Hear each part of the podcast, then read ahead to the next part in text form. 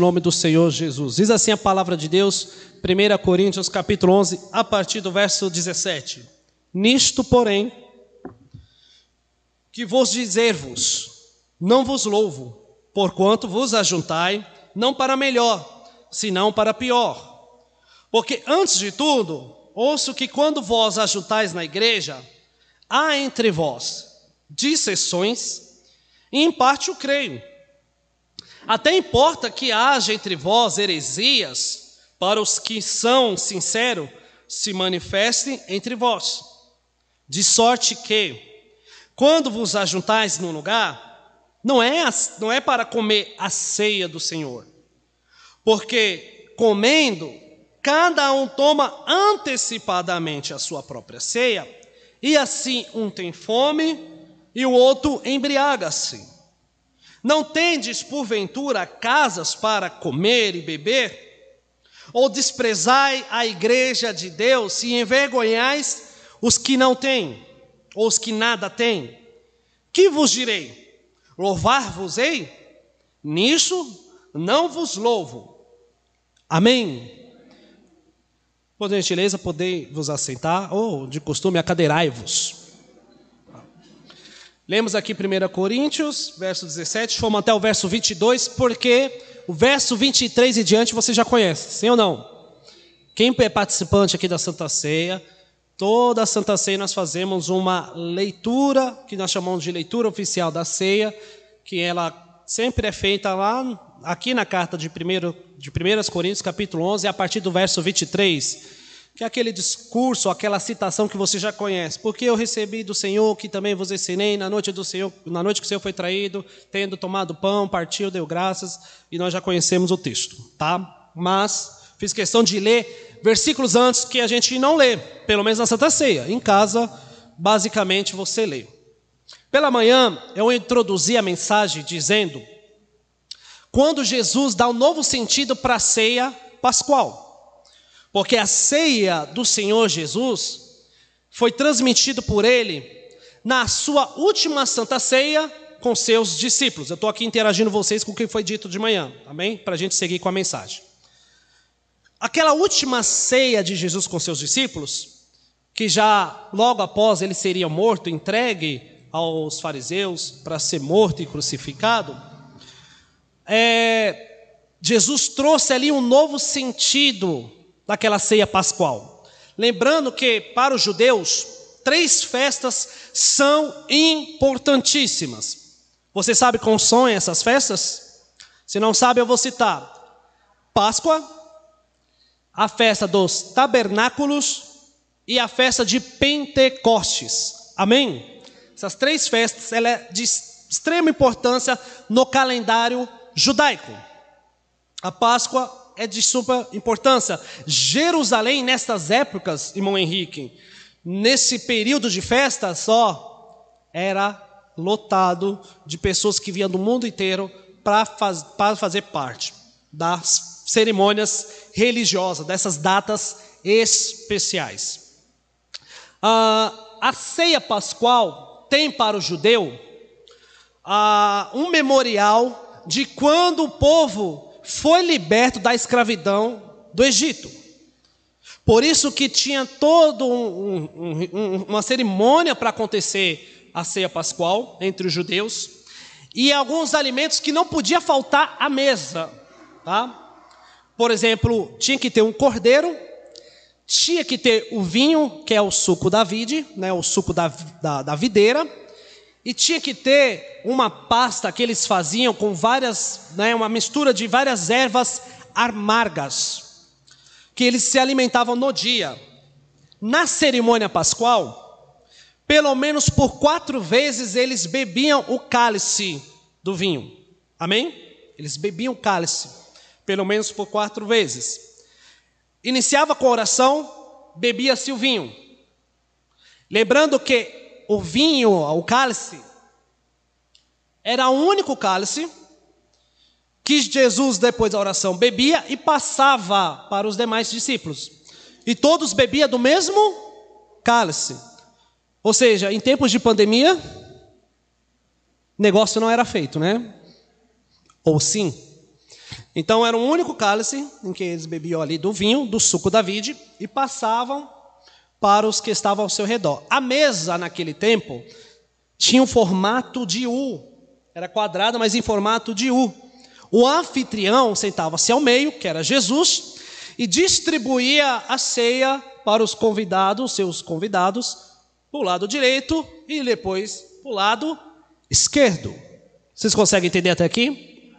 Então tinha toda essa cerimônia. Depois, quem fazia oração bebia o primeiro cálice, um pouco do vinho, eles comiam a erva, as erva, a pasta de erva amarga, que simbolizava o amargo que o, o povo judeu passou quando estava escravo do Egito. Vocês conhecem a passagem, né? livro de Êxodo, quando Moisés depois foi levantado para ser o libertador. Depois disso, eles comiam o cordeiro, o pães asmos, e aí bebia, aí louvava o Salmo 113 e 114. Eu não vou lembrar bem a regra, mas a cada intervalo eles traziam louvor, entendeu? E aí bebia depois de novo o cálice.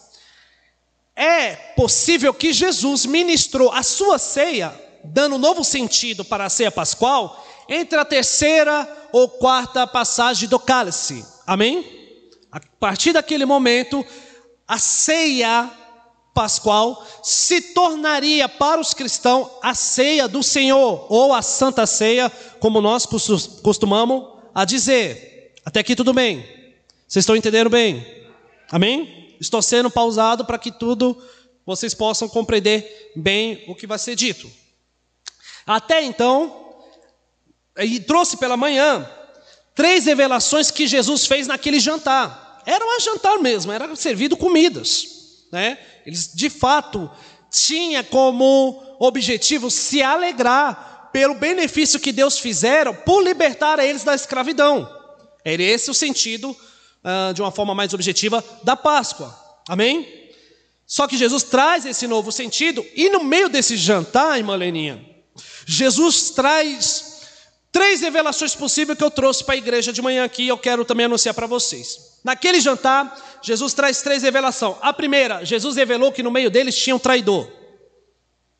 A segunda revelação, Jesus revelou a falta de humildade dos seus discípulos e o quanto o caráter deles ainda era um caráter mundano, porque eles brigavam entre si, querendo saber quem era o mais importante e não tinha capacidade de reconhecer a humildade. É nesse jantar que Jesus lava os pés dos seus discípulos. Ele, que é o Deus poderoso, lavou pés de pessoas pecadoras. Tá? E a terceira revelação é que Jesus trouxe é que no meio deles teria alguém que o negaria, a saber, Pedro. Amém? Então, três revelações Jesus traz em um jantar de Santa Ceia. Revelou um traidor, revelou a falta de humildade e o caráter mundano dos seus discípulos e revelou que haveria alguém que o negasse. Perguntei de manhã, pergunta agora: quem dali estava apto para participar da ceia? Quem aqui hoje está apto para participar da ceia? Tem quem traz Jesus aqui? Tem quem ainda tem um caráter mudando, ou por muitas vezes tem falta, age com falta de humildade?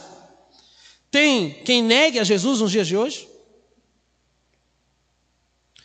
Três revelações que Jesus traz aqui no momento. A Santa Ceia não era para pessoas santas, regradas, justamente né, pessoas que não querem isentas de erros, imperfeito. Nossa, que homem perfeito, que mulher perfeita, olha só, não erra nem um pouco. Pelo contrário, a Santa Ceia veio para nos constranger para mostrar que nós somos unicamente dependentes da graça de Deus e que nós somos cheios de falhas. Porque até os dias de hoje tem quem trai, tem quem mente, tem, quem, tem quem nega e tem quem ainda falta com humildade. Tem. Tem. E sabe o que é o melhor? É que Jesus sabia de tudo isso e não deixou de participar e dar a eles a ceia dele. Ou seja, Jesus não deixou de compartilhar do teu corpo e do teu sangue, mesmo sabendo que na sua mesa existia pelo menos esses três tipos de pessoas. Qual é a boa notícia de hoje? É que Jesus sabe do teu pecado, dos teus erros, das tuas falhas, sabe o quanto você falhou na tua caminhada, mas Ele ainda se te convida a sentar à mesa. Aleluia!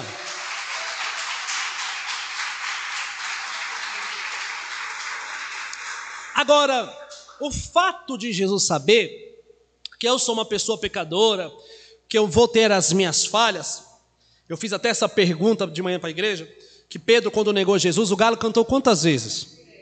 Meu Deus, é unânime, todo mundo fala. Não vocês leu que é três vezes? Na Bíblia. Na verdade, não tem um texto que fala que o galo cantou três vezes.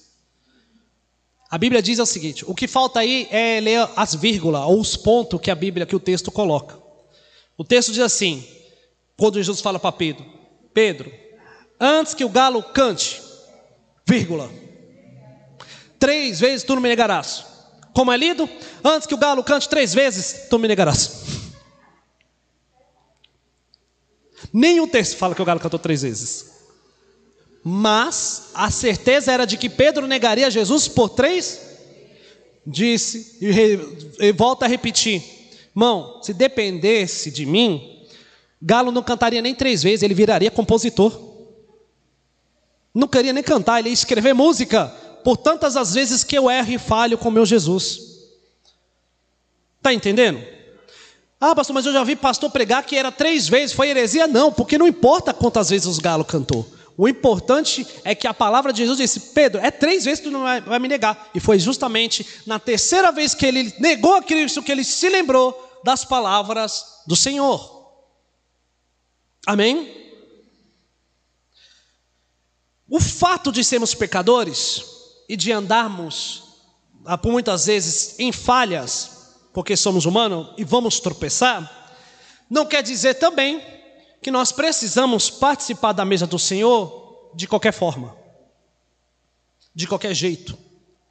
A Bíblia diz que qualquer um que não discine o corpo do Senhor, que não tem um discernimento, come e bebe para a própria condenação. Discernir o corpo e o sangue de Cristo é saber a importância que tem o pão, que representa, representa o corpo, e o suco, que representa o sangue de Cristo, para todos nós participarmos. E qualquer um que não tem esse discernimento, que come desprezando esses símbolos que para nós, de certa forma, é sagrado e importante, tá? Fazemos isso até que o Senhor venha, tá comendo e bebendo pela própria condenação. Está entendendo? Ou seja, o fato de eu ser pecador não, não quer dizer que eu estou livre para participar de qualquer forma. Mas também não devemos deixar de participar por qualquer coisa. Nós lemos muito o versículo 23 e diante, mas o versículo 17 até o 22 que lemos, Paulo mostra que a igreja de Coríntios está passando por um problema na cerimônia, ou no culto, ou na reunião de Santa Ceia. O que acontece que, quando a Bíblia fala e que Jesus ministra a sua ceia, dizendo: Fazer isso todas as vezes em memória de mim, nós não temos a certeza do que seria esse todas as vezes. Não temos. Esse todas as vezes poderia ser todos os dias? Poderia ser toda semana? Poderia ser todo mês, como nós fazemos? Como poderia ser uma vez a cada mês ou duas vezes por mês? Não sei. Fa o fato era que Jesus falou: quando vocês se reunirem e que vocês fizerem isso, e eu creio eu, por se tratar em um momento de festa é, muito bem é, religioso para os judeus, que era a Páscoa, talvez aqui a, a condição era anual, a Páscoa acontecia anualmente, todas as vezes e que eles fossem comer a Páscoa, celebrando ali, é, a, a, fazendo acontecer a cerimônia judaica, como judeus que os discípulos eram, eles se lembrariam de Cristo, ou seja, em memória de Cristo, porque agora a, aquela ceia de Páscoa tem um novo sentido para nós cristãos.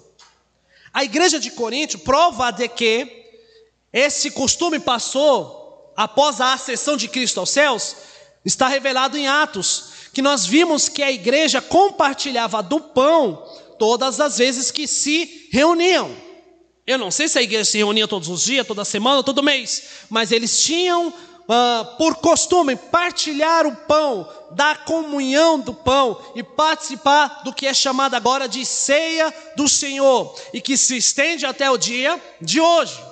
Nós entendemos que mensalmente, pelo menos boa parte das igrejas protestantes evangélicas entende que a santa ceia, a ceia do Senhor, precisa acontecer mensalmente. Mas não é errado quem faz dela semanalmente. Não é errado quem faz dela anualmente. Eu não posso dizer que está errado. Mas nós temos o costume de fazer aqui mensalmente. mensalmente.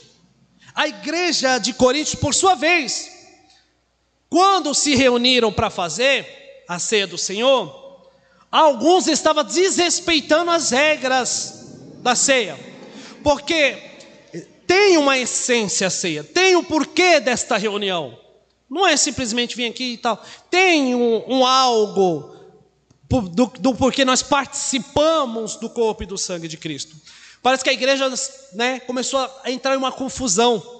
O que acontece é que, como alguns moravam distante, nós sabemos que, diferente da nossa época, naquele tempo, o acesso por automóveis, no caso do tempos eram as carroças, sim ou não? Né? Não todos teriam, nem todos teriam a atração animal para poder percorrer o caminho e ir até o local da reunião. Alguns iam a pé. Eles andavam até chegar ao local em que a igreja se reunia para fazer e realizar a ceia do Senhor. O que acontece é que alguns chegavam primeiro, e a ceia, como era algo compartilhado, cada um levava um pouco dos alimentos que eram feitos ali na cerimônia da Santa Ceia do Senhor. Só que os pobres não tinham condições. Os pobres não conseguiam levar a alguma coisa, mas participavam em comunhão daqueles que levavam. Sabe quando a gente faz aquela, aquela brincadeira nossa, como que a gente fala, festa americana, cada um traz um pouco? Mais ou menos isso. E a gente sempre sabe que talvez, se a gente pegar na igreja, tem sempre algum irmão que não tem condição. Mas o que é importante para nós é que todos participem. E não importa se irmão tem. Você fala, vem mesmo assim. Ah, mas eu não. Não, vem e tal. Aí a gente até fala assim, só para não ficar chato para a pessoa, a pessoa não se sentir mal. Dá para você trazer pelo menos um refrigerante? Eu vou dar. Aí você vem traz. Porque o que importa, pelo menos, penso eu, é a presença de todos para que todos participem, comem, se confraternizem, se alegram para aquele momento. A ceia do Senhor é isso. Amém? Era isso era que todos participassem, primeiramente para estarmos em comunhão com os outros, com Cristo, e assim todos se alegrarem naquele momento. O que acontece, irmã é que alguns chegavam primeiro e antecipadamente comia da ceia. E o texto que nós lemos aqui, mais precisamente, uh, o texto de número 21, diz o seguinte: Porque comendo cada um toma antecipadamente a sua própria ceia, aí ele fala: assim um tem fome e o outro embriaga-se.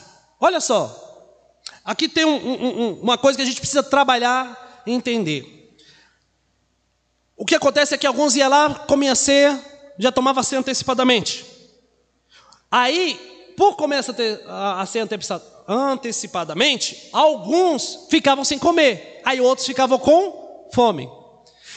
E Paulo chega a dizer que alguns se embriagavam. A palavra embriagar aqui, no seu sentido original, não quer dizer literalmente que eles estavam cheios do mosto ou cheios de vinho alcoólicos.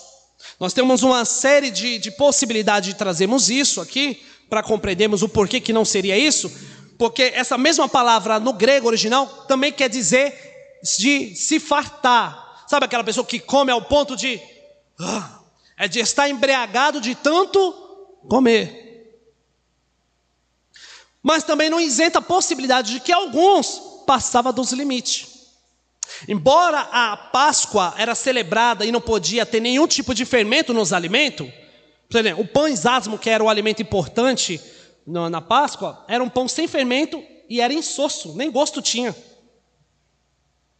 O vinho era o suco da vide, não podia ser um vinho fermentado, pelas regras do judeu. A Páscoa não tinha nada fermentado, pelo menos naquele período eles não podiam se alimentar com fermentos. O vinho naquela época embriagante era um vinho fermentado.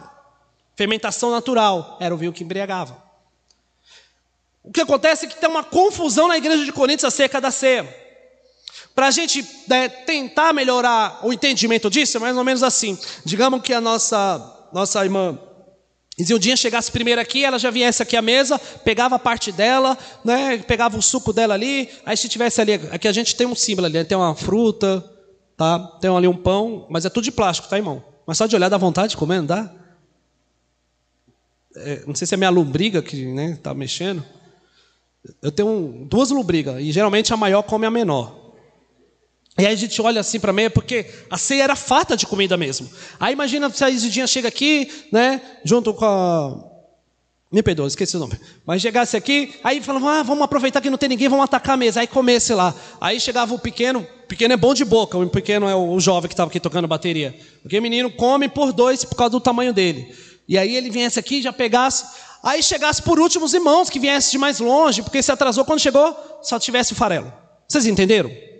Ah, cadê a comida? Não, mas já, mas já cearam, ah, já cearam, mas não esperou a gente.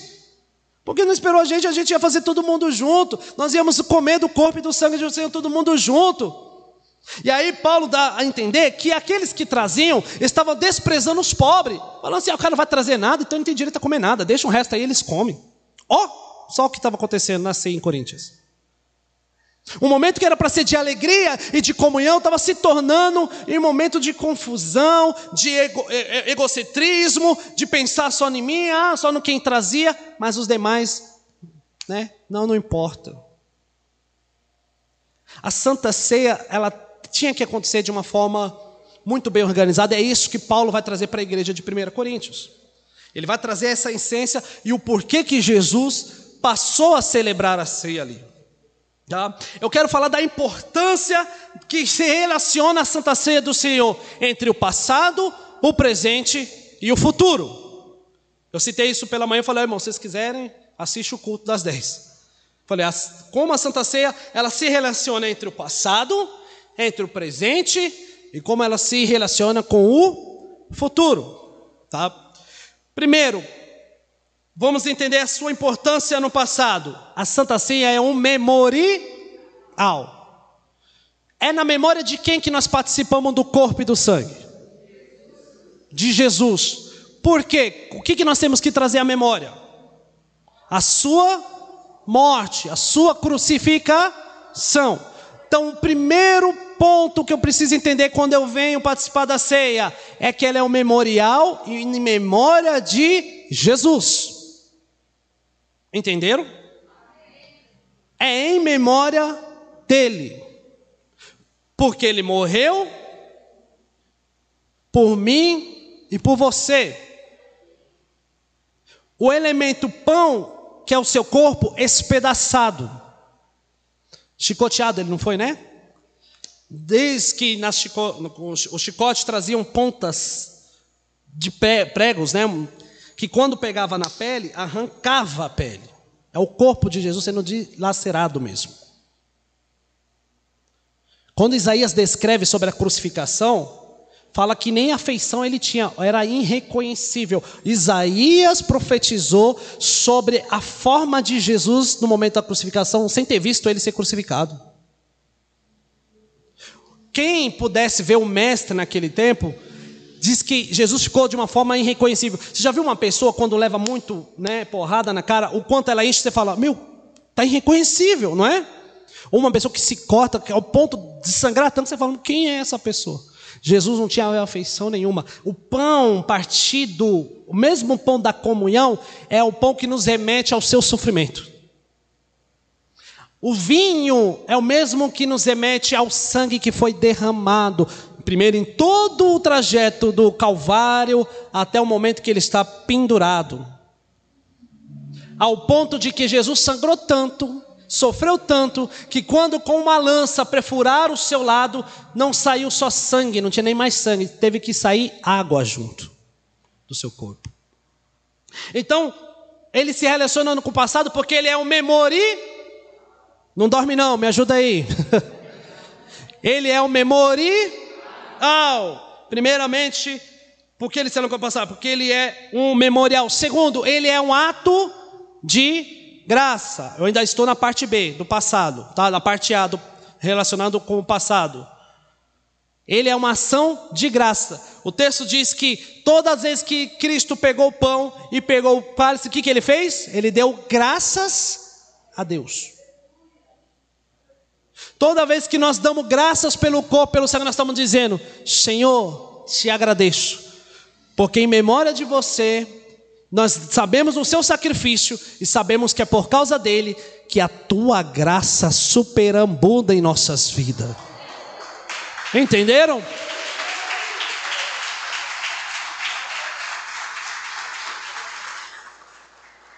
Então, a Santa Ceia ela se relaciona primeiro com o passado. Primeiro, porque é um memorial. Segundo, porque é, um culto, é uma ação de graças. A palavra graça no grego aqui é Eucaristia.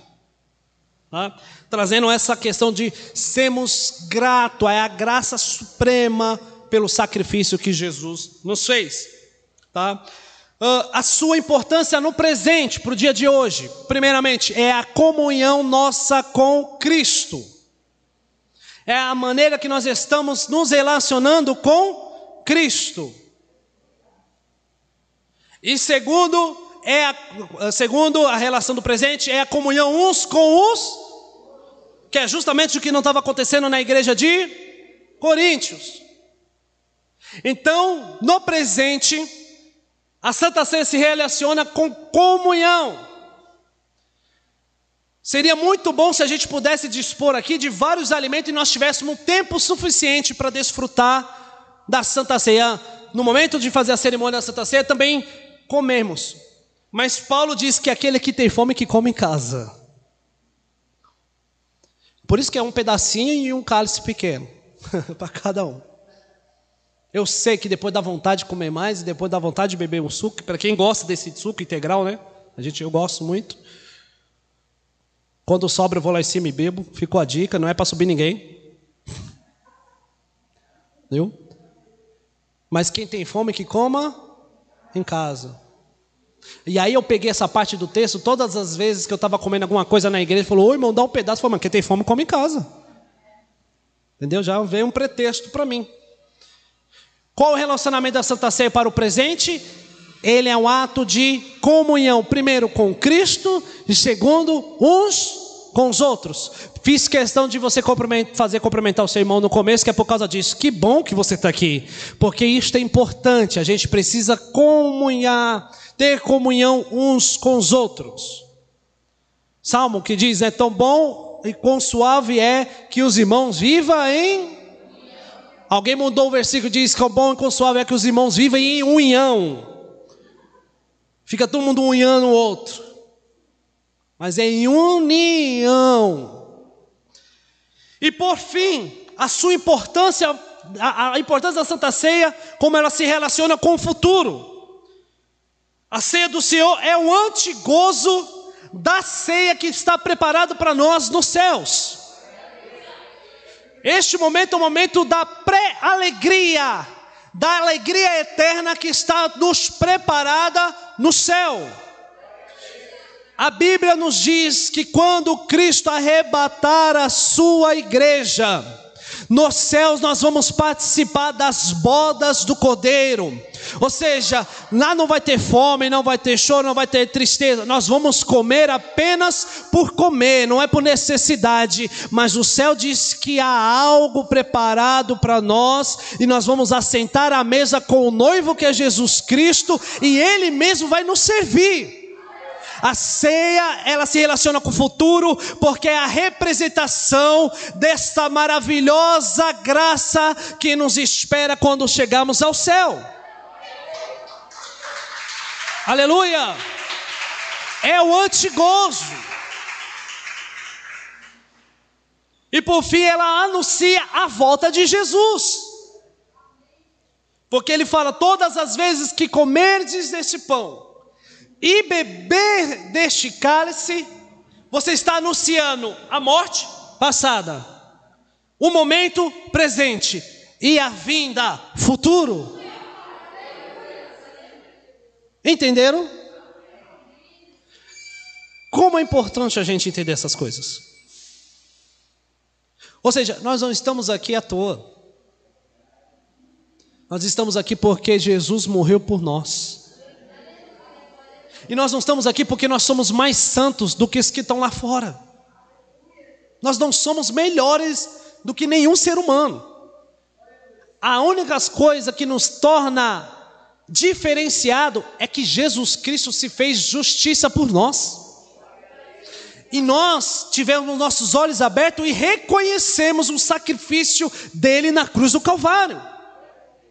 Então eu não participo da ceia para mostrar que eu sou santo, que eu sou melhor do que alguém, porque eu tenho mais poder do que alguém, porque não, eu participo do corpo e do sangue de Cristo, porque eu me sinto envergonhado, porque eu sou um homem pecador, eu sou uma pessoa cheia de falha, mas que a graça do nosso Senhor Jesus me alcançou, as suas misericórdias se faz presente e nos traz a convidar a sentar à mesa. É isso. Quando eu não entendo esses elementos, quando eu não entendo por que, que é o corpo, o que, que é o sangue, por que, que é o sacrifício, eu estou comendo e me falta discernimento, eu estou comendo por comer, eu estou participando por participar, e isso está trazendo mal para mim. Não torna as coisas do Senhor algo comum. Hoje nem tanto, mas antigamente, pelo menos na Assembleia de Deus, culto de Santa Sé era um culto reservado. Porque os irmãos tinham aquela coisa, né? Era muito reservado ali. E culto de Santa Ceia, pelo menos, vou falar de 15 anos atrás, era o dia que o crente tirava do seu guarda-roupa a melhor roupa, o melhor sapato, a melhor gravata. As mulheres caprichavam nos seus, uh, nos seus ardonos, nos seus enfeites. Porque era o culto de ceia. Não, hoje o culto é de ceia. Porque tinha essa coisa de saber a importância e o quanto é importante a gente participar do corpo e do sangue.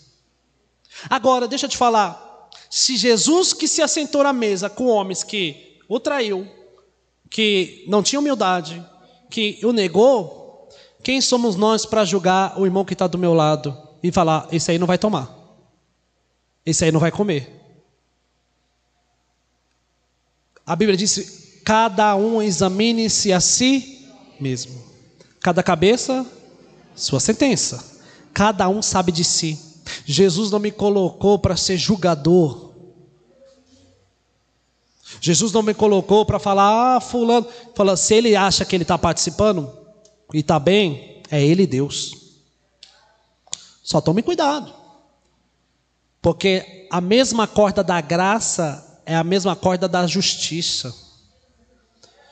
A mesma corda da misericórdia é a, é a corda que Jesus entra com juízo. Uma hora ele vai te alertar.